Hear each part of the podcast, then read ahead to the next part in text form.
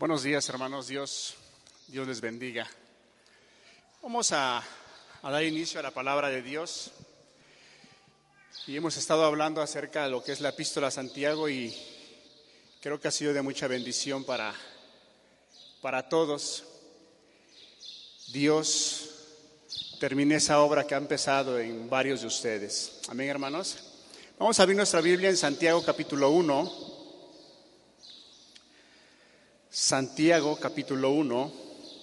Vamos a leer a partir del versículo 19.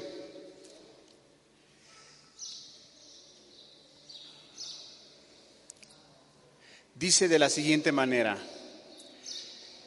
por esto mis amados hermanos, todo hombre sea pronto para oír,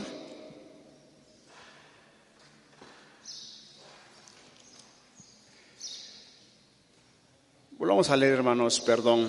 Por esto mismo, mis amados hermanos, todo hombre sea pronto para oír, tardo para hablar, tardo para irarse. Esta palabra o estos versículos son los que la semana pasada nuestro hermano Azarías nos estuvo ministrando a través de la, de la escritura.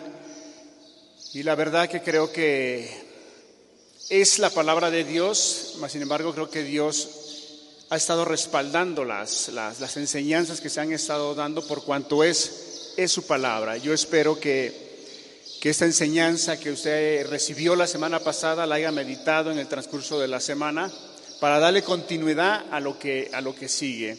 El siguiente versículo dice, porque la ira del hombre no obra la justicia de Dios, por lo cual es donde vamos a seguir con la continuación de la enseñanza por lo cual desechando toda inmundicia y abundancia de malicia, recibid con mansedumbre la palabra implantada, la cual puede salvar vuestras almas. Volvamos a leer el versículo 21. Por lo cual, desechando toda inmundicia y abundancia de malicia, recibid con mansedumbre la palabra implantada, la cual puede salvar vuestras almas.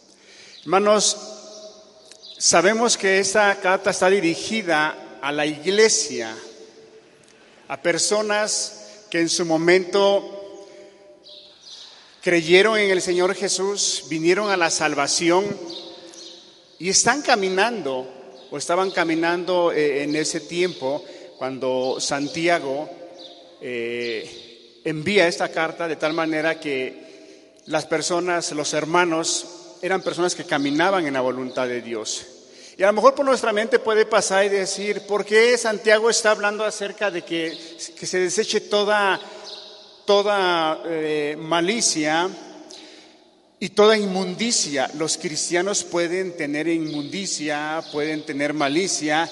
Hermanos, si no estamos siendo, si no estamos pegados a la vid que habla el Evangelio de Juan, que es Cristo Jesús, y estamos dejándonos ministrar por Él, por su palabra, y en los principios que la, que la Escritura nos enseña, sí el cristiano puede caer en este punto, hermano. Por eso es que Santiago, eh, acordémonos, hermanos, que la dificultad que se estaba presentando en versículos anteriores, incluso para eh, darle continuidad a este, a este mensaje, yo quisiera que leyéramos el versículo 18. Dice, Él de su voluntad nos hizo nacer por la palabra de verdad, para que seamos primicias de sus criaturas. Acordémonos, hermanos, que versículos anteriores dice que toda buena dádiva y todo don perfecto proviene del Padre de las Luces. Porque los hermanos en sus dificultades que estaban pasando, en sus problemas que todo cristiano va a enfrentar constantemente en este caminar a lo cual fuimos invitados, va a haber dificultades. Pero ellos por algún momento, por cuanto se habían eh, despegado de, de la palabra, y las grandes aflicciones, las grandes preocupaciones que ellos estaban viviendo, en algunos de ellos llegaron a pensar que en la situación que estaban viviendo era porque culpa de Dios. Por eso el apóstol Santiago también dice que cuando uno es tentado, no diga que es tentado de parte de Dios, sino que las personas son atraídas por sus propias concupiscencias, por el viejo hombre en el cual eh, fueron rescatados, pero por no darle eh, eh, ese espacio a la vida espiritual, son llevados por sus concupiscencias y de ahí son llevados a caer en el pecado. Pero la mente humana es dada a pensar que si nos encontramos en una situación complicada, difícil, es porque algo hicimos mal delante de Dios, es porque Dios lo está permitiendo. Y puede haber pensamientos y decir, ¿por qué me está pasando esto? ¿Por qué si Dios está conmigo, si yo he querido en Él, si yo he caminado con Él, si yo he sido, eh, me he esforzado en hacer eso, en hacer lo otro, ¿por qué me encuentro en esta situación? Cuando la persona no está tomada de la palabra, no está tomada de las verdades que nos enseñan las escrituras, puede venir a su mente decir, creo que Dios eh, no está teniendo cuidado de mí. Y no, querido hermano. Por eso el apóstol Santiago dice, hermanos, no erréis, no, no te confundas en tus pensamientos. Toda dádiva, todo don perfecto, pues viene del Padre de las luces. Y al final del versículo 18 dice, el versículo que leímos, Él de su voluntad, de su buena voluntad nos hizo renacer por la palabra de Dios. O sea, trajo la salvación a nuestras vidas. Si el Señor trajo la salvación a nuestras vidas, Él jamás tiene un pensamiento mal hacia los hombres. No tan solo hacia su pueblo, sino hacia los hombres. Él jamás ha pensado hacerle daño a su creación y a su pueblo. Por eso el Evangelio de Juan dice que de tal manera Dios amó al mundo. O sea, Dios tiene un amor profundo, no tan solo por, por, su pueblo que ha sido rescatado, sino un amor profundo por aquellas personas que aún no han querido atender a ese llamado. Si, si usted está en esta mañana y usted aún no ha atendido a ese llamado, Dios tiene un amor muy profundo por usted. Entonces, el, mensaje lo hemos titulado Recibid con mansedumbre la palabra de Dios. Hermanos, cuando, cuando no se recibe la palabra con mansedumbre, como os dice las escrituras, la persona, el cristiano, el Hijo de Dios, se va a encontrar, de por sí en el caminar cristiano va a tener dificultades. Pero si no está recibiendo la palabra de Dios, que le es dada ya sea en un discipulado, ya sea en una enseñanza como esta, ya sea por medio de un audio, ya sea por medio cuando usted está leyendo y escudriñando la palabra de Dios, si usted no está recibiendo con mansedumbre la palabra de Dios que fue implantada en nuestros corazones, qué difícil va a ser que pueda usted enfrentar esas dificultades que va usted a tener que pasar. Porque creo que nos queda claros a todos los que hemos creído que las mismas situaciones que le pasan al que no cree, también le van a suceder al que cree. Tanto aquel que no cree puede perder un familiar, tanto el que ha creído también puede perder un familiar y le va a producir el mismo dolor, le va a producir tristeza, le va a producir angustia. La gran diferencia es que la persona que ha creído en Jesús tiene una esperanza, que es Cristo.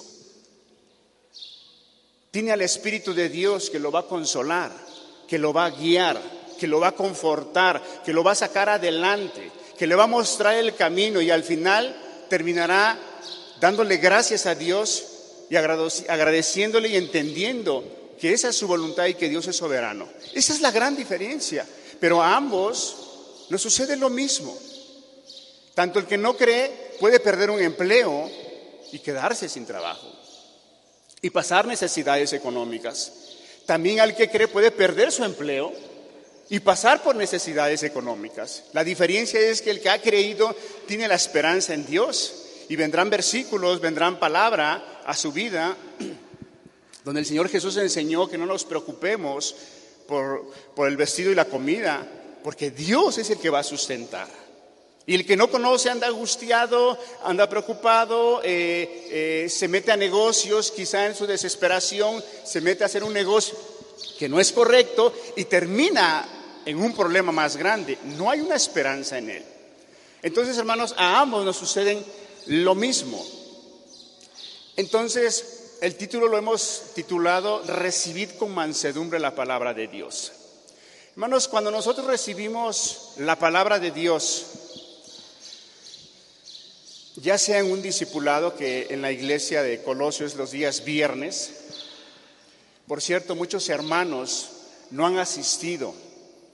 Eh, ya eh, eh, habíamos creído y pensado que era por la pandemia que se estaban cuidando, y creo que está bien seguirse cuidando, pero vemos al día de hoy que la, la asistencia sigue baja. Entonces, hermanos, qué importante es que la palabra que estemos recibiendo, tengamos esa actitud de recibirla con mansedumbre. Vamos a ir más adelante eh, eh, qué es mansedumbre y cómo tenemos que recibir la palabra de Dios.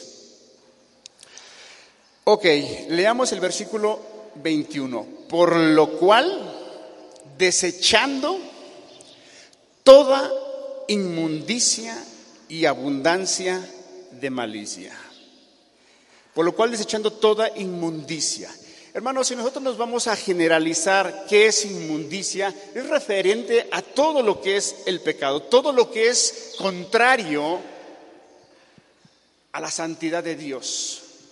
Y ahí pueden entrar todos los pecados, pero no tan solo los pecados que son visibles, como es una fornicación, como es hablar malas palabras, como es hablar eh, eh, eh, cosas con doble sentido, eh, sino también entran cosas que pareciera que para el hombre o incluso al cristiano pueden no ser inmundicia. Como por ejemplo que usted o el cristiano se tome el tiempo de agarrar una, una novela, un cuento y estar perdiendo su tiempo y no me refiero a un cuento para ser instructivo para los hijos, no me refiero a un, a un libro que te va a edificar o te va a ayudar aún para tu vida secular, sino que se puede usted meter, o el cristiano puede meterse a internet y, a leer cosas que son perversas, que son pecaminosas.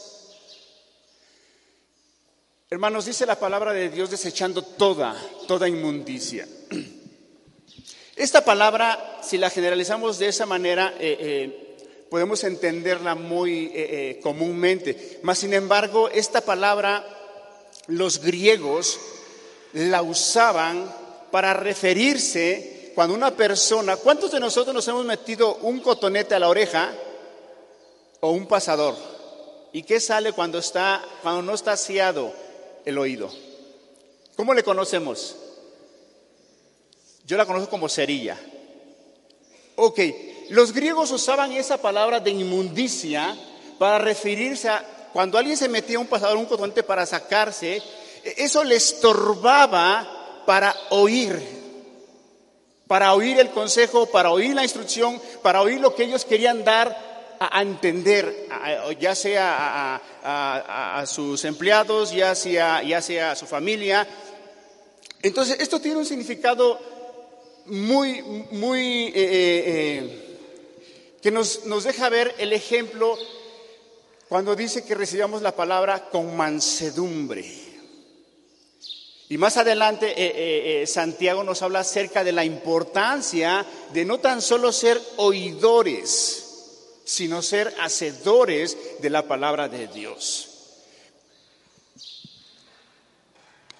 ¿Cómo podemos llevar esta palabra o este ejemplo que los griegos usaban para referirse al oído. Hermanos, ¿cuánta cerilla puede haber en nuestro corazón que no nos deja recibir la palabra con mansedumbre?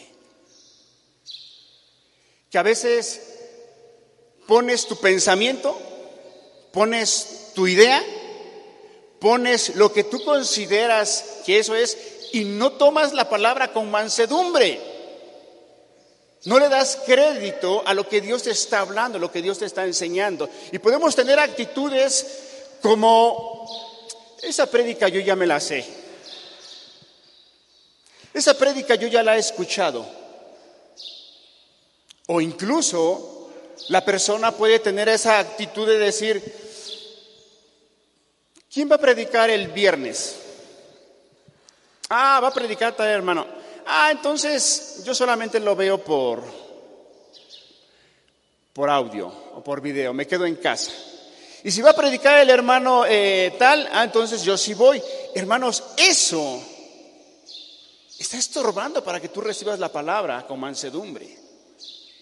No estás teniendo una actitud de... Acordémonos que, eh, si no mal recuerdo, nuestro hermano César eh, nos compartía, cuando él compartía acerca de bienaventurados, bienaventurados el varón que soporta la tentación, si ustedes recordarán ese tema, él hacía referencia a que Santiago toma parte, parte de, de las bienaventuranzas que el Señor Jesús si no mal recuerdo, hermano, sí lo mencionaste, ¿verdad? Sí, tengo presente. Acerca del, sermón del monte, hermanos, y realmente si usted analiza el libro de Santiago, no tan solo se refiere a las bienaventuras del sermón del monte, sino que te habla mucho de proverbios, muchos consejos muy prácticos, en los cuales son hablados y, son, y nos ayudan para aquellos que hemos creído, pero ¿cómo es que nos van a ayudar, hermanos, cuando nosotros recibimos la palabra con mansedumbre? ¿Qué es lo contrario de mansedumbre? Es ser rebelde, es tener una actitud incorrecta, es eh, yo eso ya lo sé. Hermanos, y eso puede pasar. O a lo mejor estoy hablando al aire, hermanos, pero si yo hablo esto es porque yo hace años, hace años, hermanos, yo tuve una actitud así como la que te estoy platicando. Yo venía yo a la iglesia predicaba tal hermano, yo decía, esa prédica yo ya la escuché. ¿Y sabes cómo salía yo? ¿Cómo crees que salía yo bendecido? No, hermano, salía yo igual. Y fueron tres, cuatro prédicas con esa actitud y llegó el punto que yo dije, Señor, ¿qué está pasando? O sea, no, no, no, no estoy saliendo bendecido de la reunión. Hermano, algo muy sencillo. ¿Qué crees que Dios me señaló? Soberbia. Es que eres un soberbio. Yo habito con aquel que es pobre y humilde de espíritu. inmediatamente Dios de una manera muy sencilla me mostró la actitud que yo tenía. Yo dije, sí es cierto, Señor. Me arrepentí, fui con el Señor, vine a la iglesia el otro domingo y ¿qué crees que pasó? ¿Y sabes? Fue el mismo tema que habían dicho la semana pasada, nada más que otro hermano. Salí muy bendecido. Hermano, aplico ese ejemplo eh, eh, porque tanto te puedo hablar de la parte de tener una actitud de, soberbia, de altivez, como también cuando tú reparas y cuando tú le das crédito a la palabra de Dios y te dejas guiar por su palabra y por su espíritu y recibes la palabra con mansedumbre, Dios te va a bendecir constantemente. Dios te va a estar guiando constantemente. No importa en qué momento y en qué aflicción te encuentres. La palabra de Dios es suficiente para sacarnos adelante. Que tendremos que pasar dolor, que tenemos que pasar tristeza, que por un momento nuestros pensamientos pueden ser confundidos. Sí, hermano, porque somos humanos. Sí, porque estamos en esta tierra, pero no va a faltar la guianza del Espíritu. Dice que Él nos guiará a toda verdad. Él te va a consolar, Él te va a guiar, Él va a traer la palabra a tiempo para que tu corazón no pueda ser turbado, sino puedas terminar esa situación, puedas enfrentar ese problema en el cual te encuentras y puedas salir victorioso no tan solo victorioso, sino pueda salir glorificando a Dios. Y entonces se cumple lo que dice el Señor Jesús, verán vuestras buenas obras, verán tu conducta, verán cómo enfrentas las dificultades, verán y entonces dirán, realmente hay un Dios, realmente sí se puede vivir de esa manera y soportar y no renegando de Dios. Entonces, hermanos, Qué importante es. Ahora, Santiago dice, desechando y recibiendo. Desechando y recibiendo. Hermanos, eso nos deja ver un principio del Evangelio, de la palabra, lo que dice, dejar de hacer qué? Lo malo y empezar a hacer el bien. Hermanos, la exhortación que Santiago le está diciendo a los cristianos, al pueblo de Dios, es desecha, deshazte de todo aquello que te está asediando de todos aquellos pensamientos, de aquella toda inmundicia que no te deja crecer, que no te deja madurar, que no te deja salir adelante, que no te deja enfrentar las dificultades. Quita tus ideas, quita tus pensamientos y afírmate en la palabra. Abraza la palabra, recibe la palabra con mansedumbre con un espíritu de necesidad, con un espíritu de humildad, con un espíritu de decir, Señor, a ver hermanos, hoy en la mañana, ¿cuántos de ustedes se levantaron o el día de ayer o hoy en la mañana doblaron sus rodillas y le dijeron, Señor, hoy bendíceme con tu palabra, hoy bendíceme en la oración, hoy bendíceme en el devocional, hoy bendíceme en la prédica, en la alabanza, bendíceme. ¿Cuántos de nosotros lo hicimos? porque quiero recibir tu palabra, porque quiero que tú me bendigas, o venimos solamente por una costumbre, hermano. Yo creo que no. Pero te hago esa pregunta y usted contéstesela. O venimos solamente por costumbre, decir, hoy es domingo, hoy me tocó descansar y hoy voy a escuchar a la iglesia. Voy a reunirme. Pero no trae usted ese anhelo. No trae usted esa necesidad de decir, Dios, háblame. Dios guíame. Dios ayúdame. ¿Cuántos de nosotros hoy nos paramos con ese espíritu de humildad y de necesidad? Hermanos, qué importante es que nosotros estemos teniendo esa necesidad de estar siendo ministrados por la palabra de Dios desechando y recibiendo. Desechas lo que Dios en el conocimiento que te ha dado, en la madurez que te ha dado, y puedas discernir lo que te está afectando en tu vida espiritual. Es muy fácil de distinguirlo, hermano, al menos que te, te encuentres en una situación sumamente complicada ya, hablando de pecado, que ya no puedas discernir entre el bien y el mal, entonces necesitas una administración especial. Pero si si no estás en esa situación, estás en una parte en la cual no le das la importancia a las reuniones del discipulado, no le das la importancia a la reunión de iglesia, no le das la importancia a leer la palabra de Dios, no le das la importancia a estar orando, a estar buscando esa vida espiritual. Hermano, de por sí la vida cristiana no es fácil.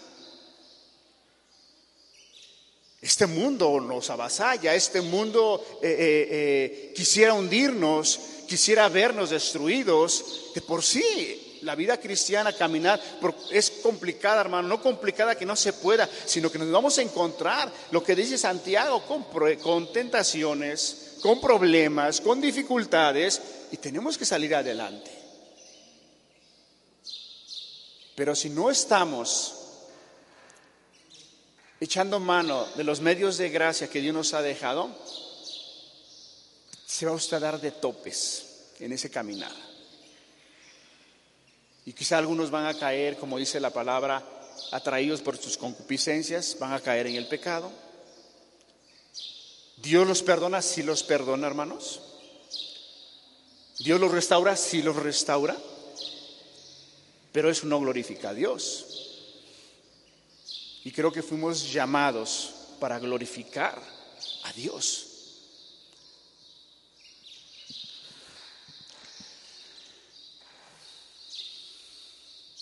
Yo quisiera que viéramos un ejemplo, hermanos, eh, bíblicamente.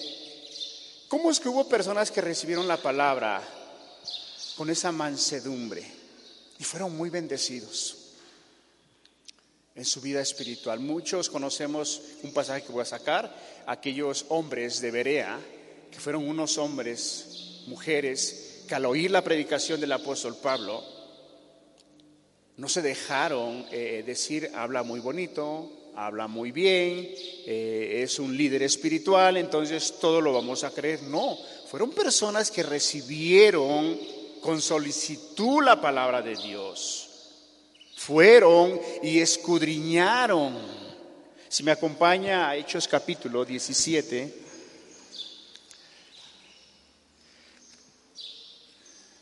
Hechos 17.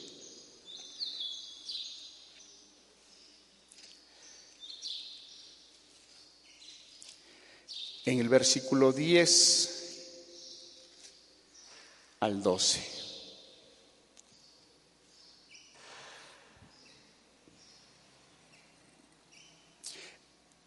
Inmediatamente los hermanos enviaron de noche a Pablo y a Silas hasta Berea.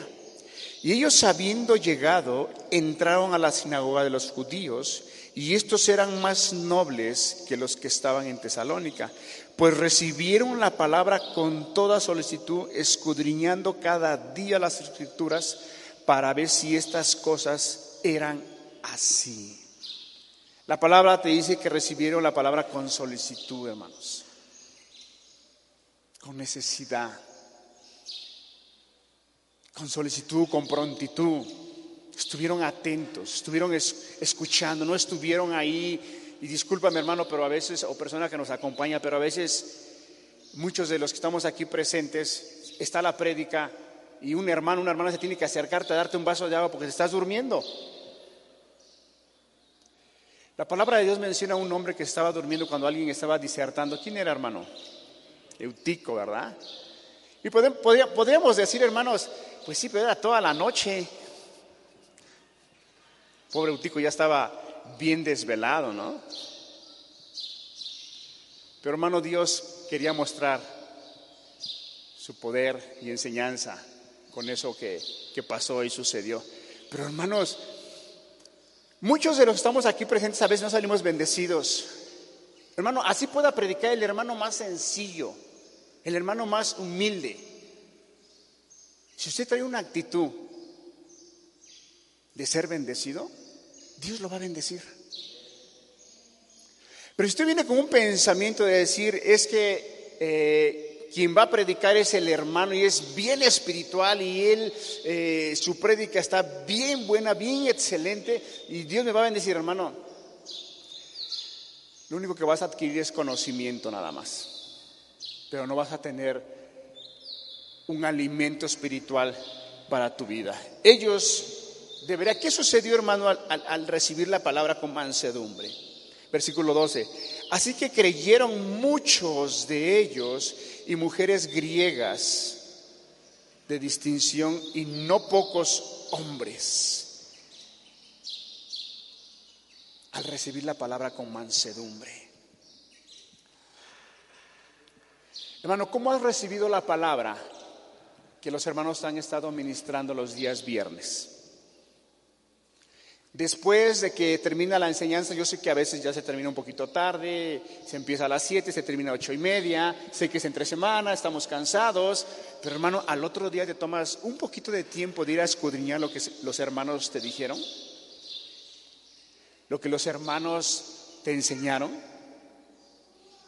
o estás esperando a que llegue el otro viernes. Esa es la razón por la cual a veces la vida espiritual no crece. Porque no escudriñas, porque no vas a la palabra y dejas que seas ministrado más. Dios tiene más cosas para darte, para enseñarte. Pero si no las buscas y no vas a la fuente, pues hermano, vas a tener sed, vas a tener hambre. ¿Y cómo se manifiesta esa sed y esa hambre? Que no puedes enfrentar una dificultad que viene la tentación y caes en la tentación. Eres arrastrado por tu concupiscencia. No alcanzas a discernir entre el viejo hombre en el cual eras antes y ahora el nuevo hombre, la criatura nueva espiritual que Dios ha hecho en ti. Hermano, la importancia de conocer el viejo hombre el cual tú eras antes.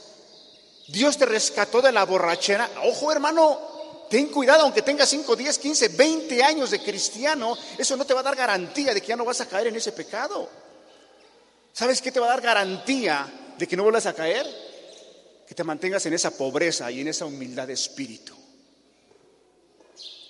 Pero cuando la persona o el Hijo de Dios llega a pensar que ya es una persona espiritual y que ya tiene el control de su viejo hombre, y se deja llevar por su concupiscencia y cae,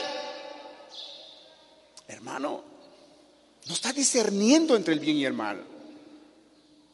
Por eso siempre cuando hay una administración hacia un hermano se le aconseja, o yo tengo la costumbre de, de, ministrarlo y decirle, hermano, es necesario que de aquellos pecados que Dios te sacó, te liberó, procura no relacionarte ni con las personas que las cuales antes convivías con ellos. Si tienes que convivir con mucho temor, con mucha, eh, eh, pídele gracia a Dios y adelante, hermano.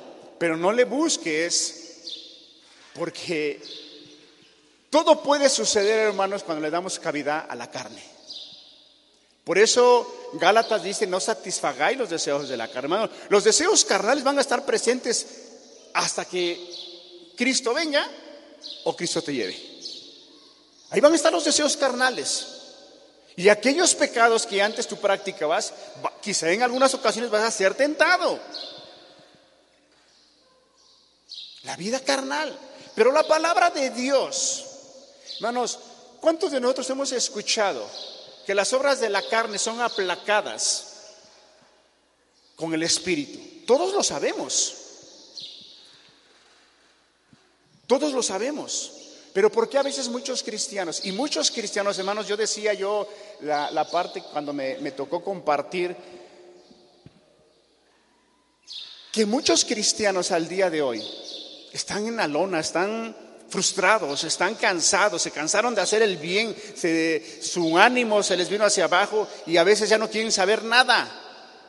Y yo les decía, hermanos, quiero recordarte que Cristo, cuando Cristo te llama, Cristo te llama y Él va a hacer que termines la carrera. Él lo va a hacer, de una o de otra manera. Pero Él va a traer su gracia, va a traer su espíritu. Pero a veces viene el diablo a la mente por la falta de madurez, por la falta de discernir. Y piensas que ya todo está perdido. No. El que empezó la buena obra, ¿qué dice? La va a terminar, hermano. Dios no deja nada eh, a medias. Dios termina su obra. Pero ¿cuántos hermanos en Cristo? Aunque no, cuando digo hermanos en Cristo me refiero a todos aquellos que han confiado en Cristo Jesús. ¿Cuántos al día de hoy fueron engañados, fueron llevados por su concupiscencia, están en el pecado y no quieren saber nada? Y Dios en su amor en su misericordia los atraerá y los guiará a la verdad, hermanos. Otro ejemplo, hermanos, muy conocido de la mujer samaritana en el Evangelio de Juan, en el capítulo 4.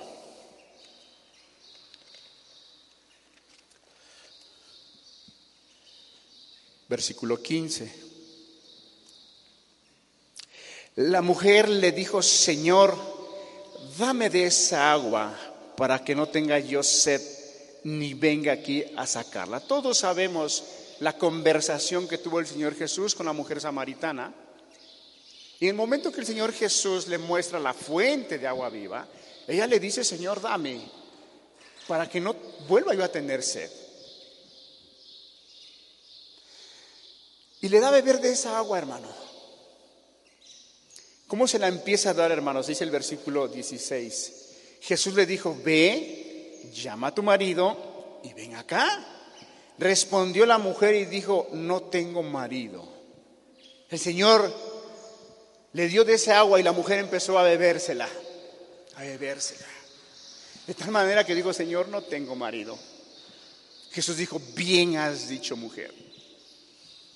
Tú sí tienes porque estaba recibiendo la palabra con mansedumbre, con necesidad. ¿Y qué fue lo que nos deja ver el final de esta mujer? Vino la salvación. Y no tan solo vino la salvación, hermano, sino que fue una persona, fue un medio en el cual se extendió la obra, el reino a las demás personas en su ciudad, en su lugar. De tal manera que aquellas personas llegaron a creer lo que ellas les, les predicó.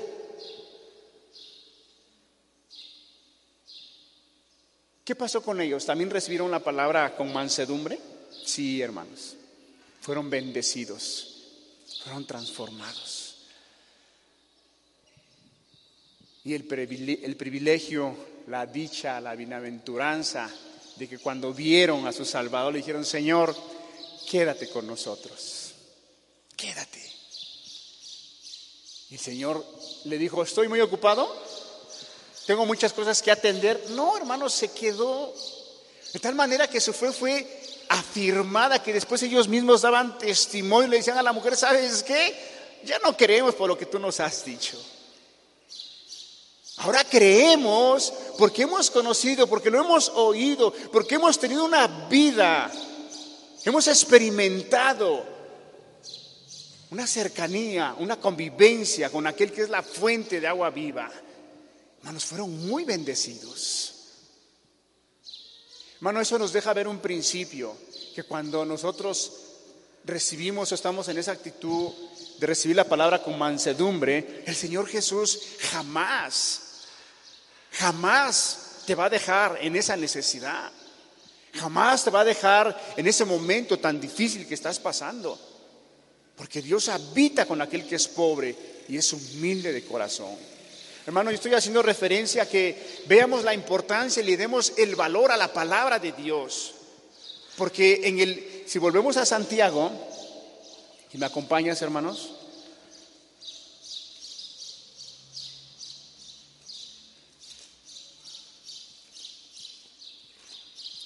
Estamos en Santiago capítulo 1.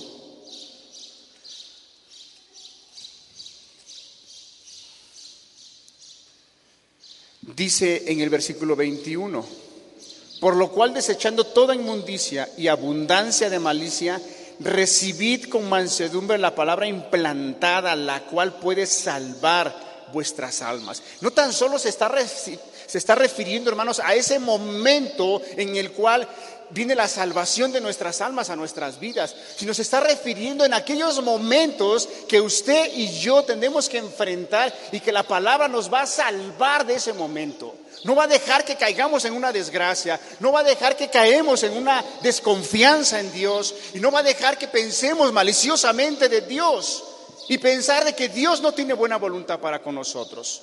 Porque ese era el momento que ellos estaban pasando, los hermanos. Tenían malicia, ¿Qué es malicia? Malicia es tener un presentimiento y decir, el hermano está hablando mal de mí. No, yo tengo un presentimiento que Dios no está conmigo. Hermano, eso es malicia. Yo tengo un presentimiento que los, las personas de allá se están riendo y yo estoy aquí y, y se están riendo de mí. Están hablando de mí. Tengo un presentimiento, tengo un sentimiento, hermanos. Eso es malicia. Lo que está haciendo Santiago es exhortando a los hermanos que brote el, fruto del Espíritu, ser benignos. Ustedes tienen lo que Santiago les está diciendo, vosotros tienen el Espíritu, tienen la palabra, la palabra fue implantada en sus corazones. ¿Qué quiere decir la palabra implantada? Es algo, algo que es quitado y algo que es puesto. Es como cuando decimos fue eh, establecida la constitución algo que fue puesto, en este caso fue puesta la palabra en el corazón del Hijo de Dios. Y la palabra es la que debe de estar gobernando el corazón, la mente y la razón y la voluntad del Hijo de Dios. Por eso la carta de Juan, una parte que dice que, que el Hijo de Dios no puede pecar. ¿Por qué?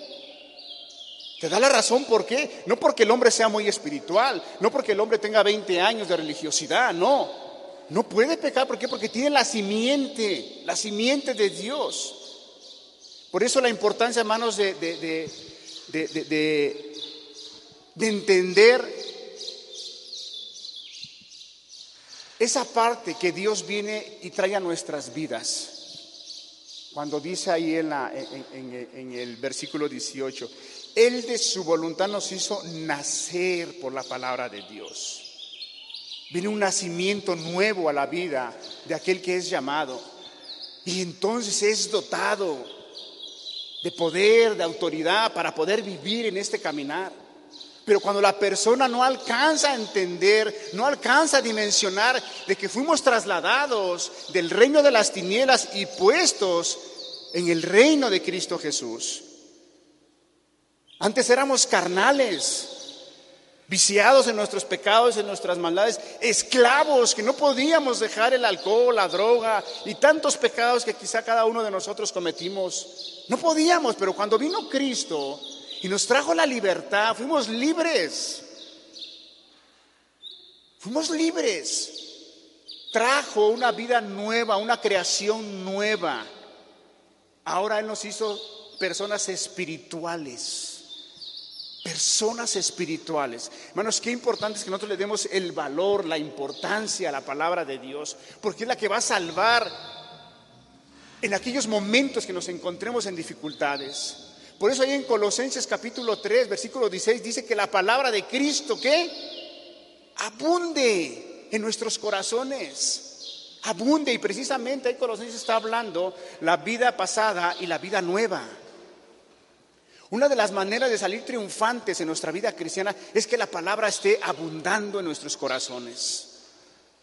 Que tengamos la palabra, que si viene la tentación, venga la palabra. Que si viene una dificultad, venga la palabra.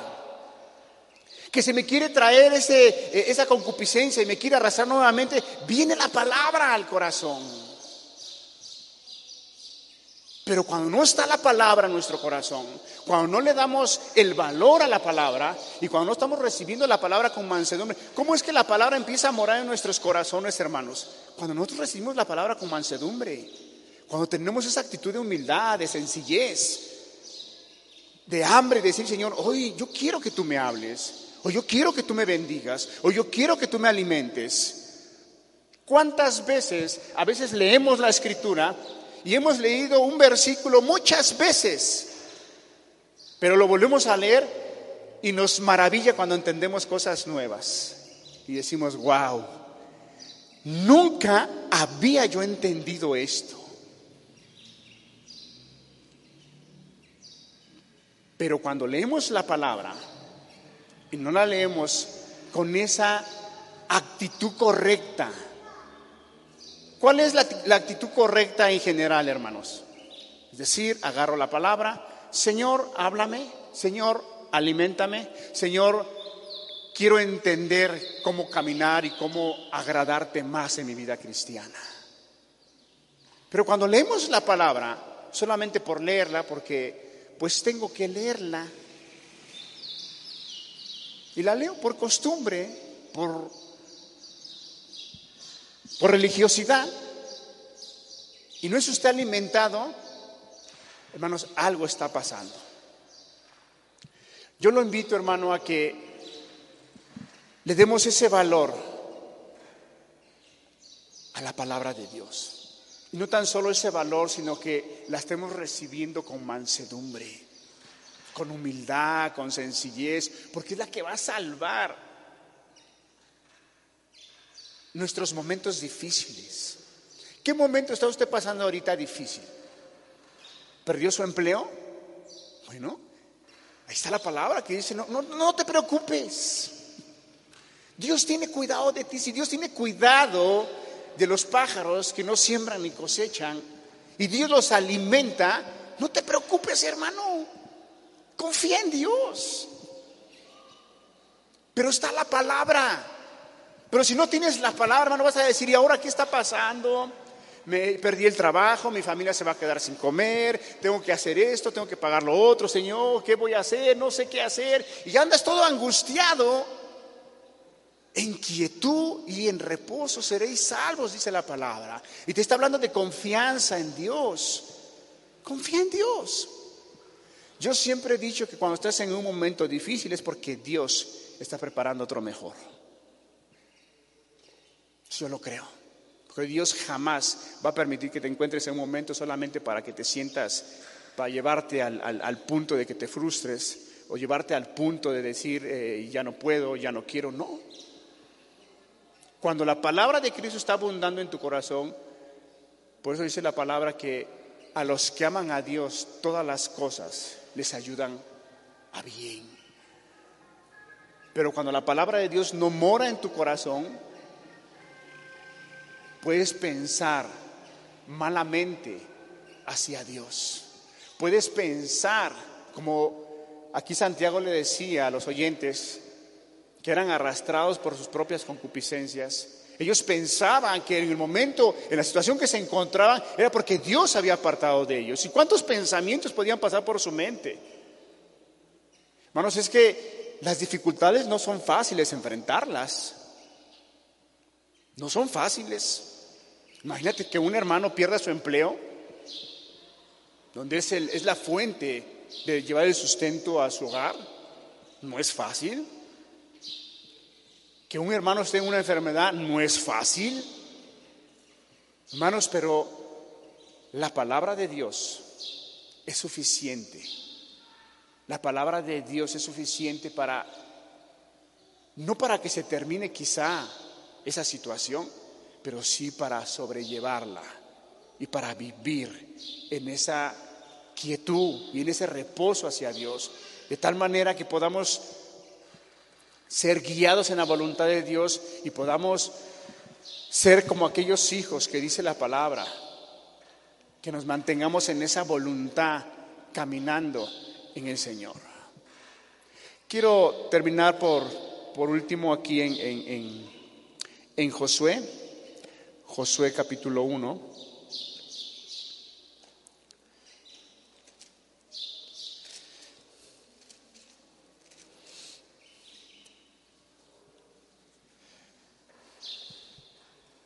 Yo recuerdo muy bien una ocasión que un hermano daba un testimonio, precisamente había perdido su, su trabajo, y si no mal recuerdo fue el hermano César, que se me quedó muy grabado. Y él nos comentaba, o me comentaba, no recuerdo si había alguien más, que le estaban ofreciendo otro trabajo en el cual le estaban dando quizá el doble de lo que él estaba ganando, pero eso implicaba trasladarse a otra ciudad y quizá de cierta manera hasta eh, alejarse un poco de la iglesia, porque el hermano pastor era una iglesia de Puebla. Y él, eh, eh, me quedó muy grabada una parte que creo que Dios le ministró a él. Él citaba el pasaje cuando el Señor Jesús fue tentado y él decía que en ese momento se le vino ese pasaje que dijo, todo esto te daré si postrado me adorares. El hermano discernió y dijo, no. ¿Pero por qué discernió, hermano? Porque la palabra está en su corazón. Hermano, y yo pasé algo similar así, una situación donde hay posibilidad de hacer negocios chuecos y ganar dinero así de la noche a la mañana. Me ofrecieron y dije, y, me acordé de ese pasaje que el hermano Dios le ministraba, todo esto te daré si postrado me adoras. Dije, no, por muy difícil que esté la situación, hermanos, Dios te va a dar la gracia. Y ahora que hemos estado hablando de Santiago, hermanos, algo que le he pedido a Dios es sabiduría para poder salir adelante de esas situaciones. Hermano, porque necesitamos sabiduría. Ser sabios para cuando tengas esa esa situación complicada en la cual estás viviendo o quizá vas a vivir más adelante. Necesitas la sabiduría de Dios. Esa sabiduría que te lleva primeramente, dice que el principio de la sabiduría es el temor a Dios, ser sabio, ser inteligente, tomar la mejor decisión en el momento adecuado decir acertadamente lo que tiene uno que hablar, que si estás pasando por un dolor, por una angustia, eh, que, que, seas sabio, que seas entendido, no te dejes llevar por el momento, sino déjate llevar por la palabra, por los principios, por lo que Dios nos ha enseñado. Hermano, nuestro Padre nos ha enseñado muchas cosas durante mucho tiempo, con la paciencia, con la calma, con su espíritu. A lo mejor ha pasado eh, semanas, meses, no las entendemos y nuevamente Dios nos las vuelve a repetir. Y nuevamente Dios nos las vuelve a enseñar. ¿Por qué? Porque Él nos ama. Él tiene cuidado de nosotros. Y Él estará día tras día. Hermano, yo no sé si, si, si tú creas que lo que se ha estado hablando de Santiago es palabra de Dios. Hermano, son verdades tan hermosas, te soy honesto, hermano, que no las había yo entendido. No las había yo entendido. Hermano, acá dice que si recibimos la palabra con mansedumbre vamos a poder enfrentar. Porque la palabra nos va a salvar, nos va a mostrar la salida, nos va a mostrar por qué camino tenemos que andar. Pero si la palabra de Dios no está en tu corazón, vas a ser una presa fácil de la confusión, de la duda, de la concupiscencia, de las tentaciones, de las dificultades. Vas a ser una presa fácil que no vas a poder brincarlas, sino vas a terminar estancado. Y van a pasar meses. Y eso atribuye el hermano que si no hablas y no pides ayuda, tantito peor. ¿Cuántos hermanos pueden estar en situaciones complicadas y no tienen esa humildad, esa sencillez de decir, hermano, estoy pasando por esto? Necesito algún consejo, necesito alguna guianza. Dice Josué capítulo 1, todos no sabemos este versículo igual. En el versículo 6, esfuérzate y sé valiente, porque tú repartirás a este pueblo dar la tierra, de la cual juré a sus padres que la daría a ellos. Solamente esfuérzate y sé muy valiente para cuidar de hacer conforme a toda la ley que mi siervo Moisés te mandó. No te apartes de ella ni a diestra ni siniestra, para que seas prosperado en todas las cosas que emprendas. Nunca se apartará de tu boca este libro de la ley, sino que de día y de noche meditarás en él para que guardes y hagas conforme a todo lo que está en el escrito, porque entonces harás prosperar tu camino y todo te saldrá bien. Hermano, son versículos que podemos leerlos con tanta rapidez, con tanta sencillez, pero hermanos, si tan solo apreciáramos la palabra y la atesoráramos en nuestro corazón, y la guardáramos y la amáramos y la buscáramos más que a tesoros, hermanos, cuánta, cuánto crecimiento espiritual hubiera en nuestras vidas. Las dificultades, ¿sabes? ¿Cómo las tomaríamos? ¿Cómo tomó Pedro y Juan cuando fueron eh, eh, golpeados? Dice que se sintieron gozosos, gozosos de haber sido parte por la causa de Cristo. Estaban alegres. Dijeron, aleluya, Señor. Gracias porque pude ser fiel. Gracias porque pude soportar la avariza. Gracias porque me golpearon, Señor, pero mira, Dios, gracias te doy. Porque no te negué, porque no desconfié de ti. Me diste la gracia, Señor. Gracias, Señor. Salieron gozosos. Hermanos, ¿cuántos de nosotros tenemos dificultades ahorita? Y somos capaces de decirle, Señor, gracias. Gracias por este momento que estoy viviendo. No alcanzo a ver ahorita por dónde viene el bien, Señor, pero yo sé y yo creo firmemente que tu palabra dice que todas las cosas que le suceden a los hijos de Dios les ayudan para bien. Yo lo creo, Señor, porque es tu palabra. Y yo sé que en un momento, Señor, tú vas a traer la quietud, el reposo a mi alma que quizá está turbada, Señor en quietud y en reposo. Hermanos, yo te invito a que esa palabra que Dios nos ha enseñado año tras año, mes tras mes, semana tras semana, la estemos recibiendo con mansedumbre, con humildad, con sencillez. Y verás cómo tu vida espiritual va a cambiar. Verás cómo va a venir un crecimiento a tu vida. Verás cómo aquellas tentaciones Verás aquellas pruebas, cómo las vas a pasar con tanta sencillez que vas a decir, de verdad, que qué, hermano, a lo mejor eh, eh, me equivoco con lo que diga yo, pero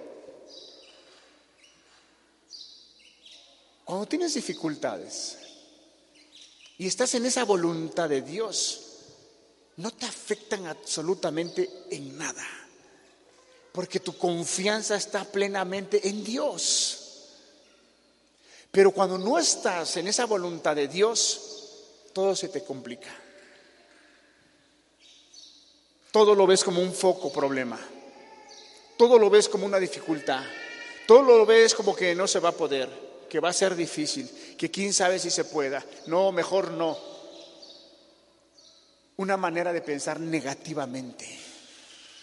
Hermanos, el apóstol Pablo también él decía que nosotros, que dice, somos vencedores o qué otra palabra usa. Somos más. O sea, un vencedor ya ya tiene su, gloria, ¿no? O sea, ya venció, salió triunfante. Pero el apóstol Pablo se atreve a decir, somos más que vencedores. Quítate la idea, hermano, de que no vas a poder salir adelante. Dice la palabra en Efesios que tenemos que nuestra lucha no es contra carne ni sangre, sino contra huestes, contra potestades. Y aún esa lista de cosas espirituales que podamos creer y podamos pensar que nos pueden separar del amor de Dios, el apóstol Pablo también las enumera y dice, ni aún las cosas espirituales que están arriba, las que están abajo, nos pueden separar del amor de Dios. Nada, ni las cosas terrenales. Te hace dos listas, las terrenales y las espirituales. Por si por nuestra mente y el diablo metió un pensamiento diciendo que no puedo, no voy a terminar, que mejor ya no quiero nada, hermano, son ideas del diablo. No te dejes engañar. La palabra de Dios nos enseña que el que empezó la buena obra la va a terminar. La palabra nos enseña que el Espíritu Dios estará con nosotros todos los días hasta el fin del mundo. Y te va a guiar. Y te va a guiar. Entonces, hermanos, que la palabra de Dios abunde en nuestros corazones. Y démosle gracias a Dios. Yo sé que no es fácil si estamos en un momento crítico y difícil. Yo sé que no es fácil. Y a lo mejor dirá, ah, hermano, qué fácil es que usted esté allá y lo diga. Pero vívalo, hermano, Dios me dé la gracia en ese momento, cuando tenga yo que vivirla.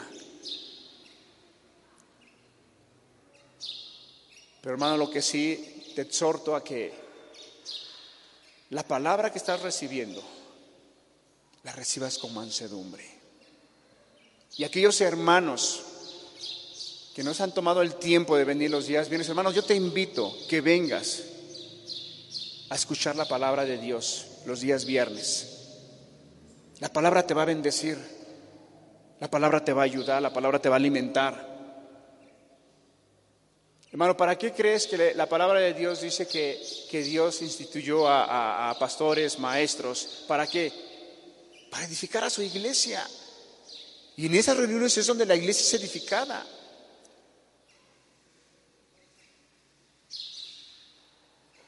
Te invito, hermano, a que la palabra que estemos escuchando, sea de cualquier hermano, la estemos recibiendo con ese espíritu de necesidad, de hambre, de decir, Señor, te necesito, Señor, háblame. Señor, van a hablar de esto. Hermano, una de las ventajas de hablar de algún, de algún libro, alguna carta, es porque tenemos la oportunidad de que en la semana nos metemos a leer, a leer. Y ya cuando vienes aquí, hermano, solamente Dios te confirma lo que ya Dios te mostró en la semana. Pero si estás esperando a que el hermano tocó el, capítulo 1, versículo 10, 12 o 21, dice, ah, la semana que viene sigue el 23. Y te quedas con eso, hermano. ¿Qué va a suceder? Te estarás debilitando espiritualmente. Y la palabra de Cristo no está abundando en tu corazón. Vamos a cerrar nuestros ojos, hermanos. Le damos gracias a Dios.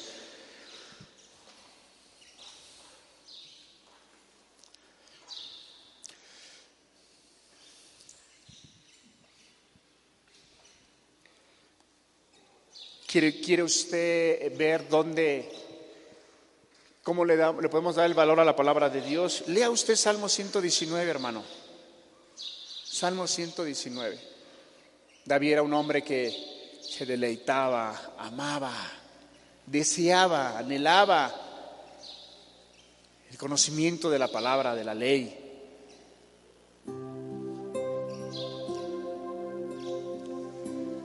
Haz de la palabra, hermano, tu delicia.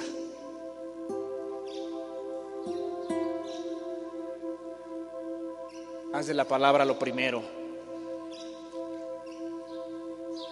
Ámala, abrázala. Es la que va a salvar en esos momentos que enfrentarás o quizá que estás pasando al día de hoy. Es la palabra que te va a dar la salida.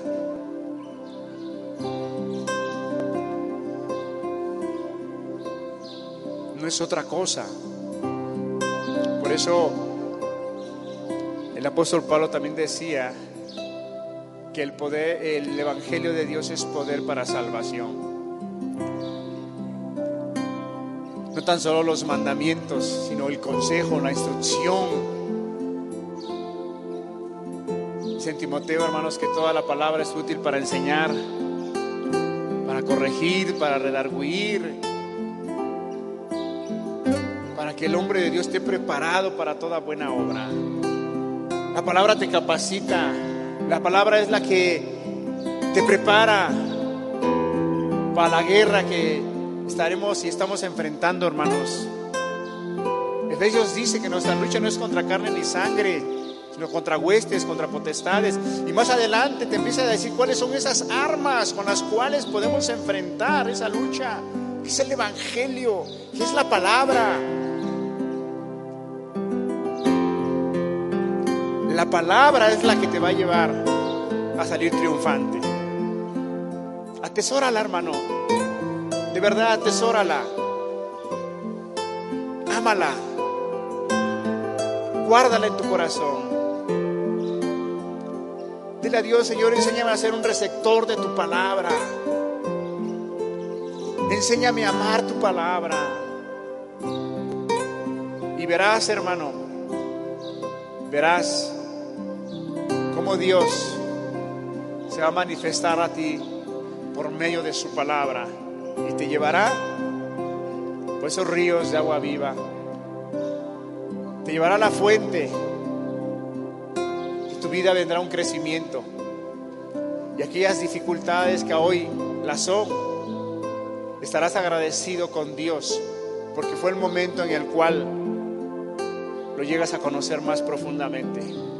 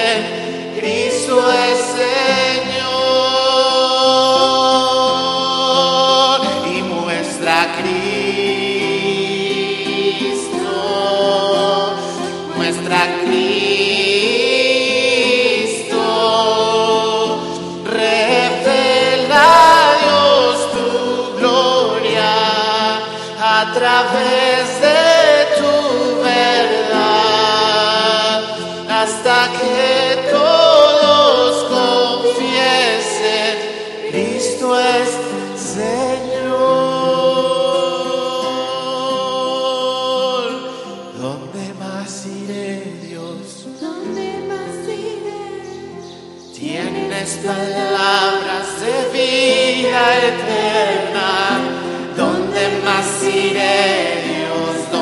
más iré. Tienes palabras de vida eterna. ¿Y dónde más iré, Dios? ¿Dónde más iré? Tienes palabras de vida eterna. ¿Dónde más iré, Dios? ¿Dónde más iré? Tienes palabras de vida eterna.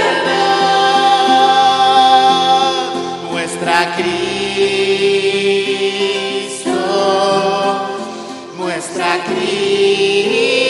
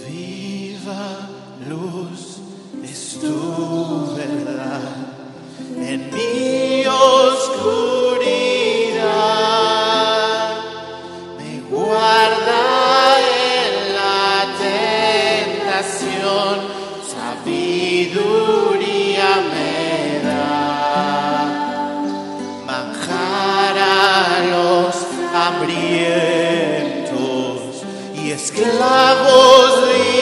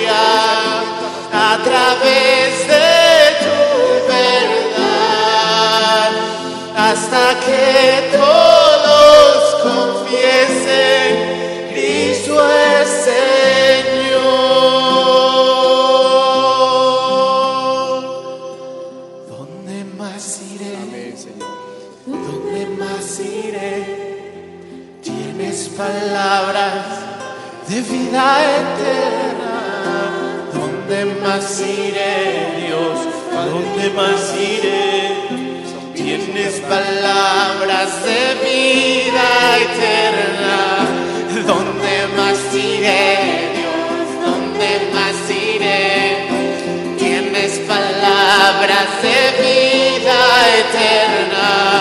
¿Dónde más iré, Dios? ¿Dónde más iré? Tienes palabras de vida eterna. ¿Dónde más iré, Dios? ¿Dónde más iré? Tienes palabras de vida eterna. ¿Dónde más iré, Dios? ¿Dónde más? Tienes palabras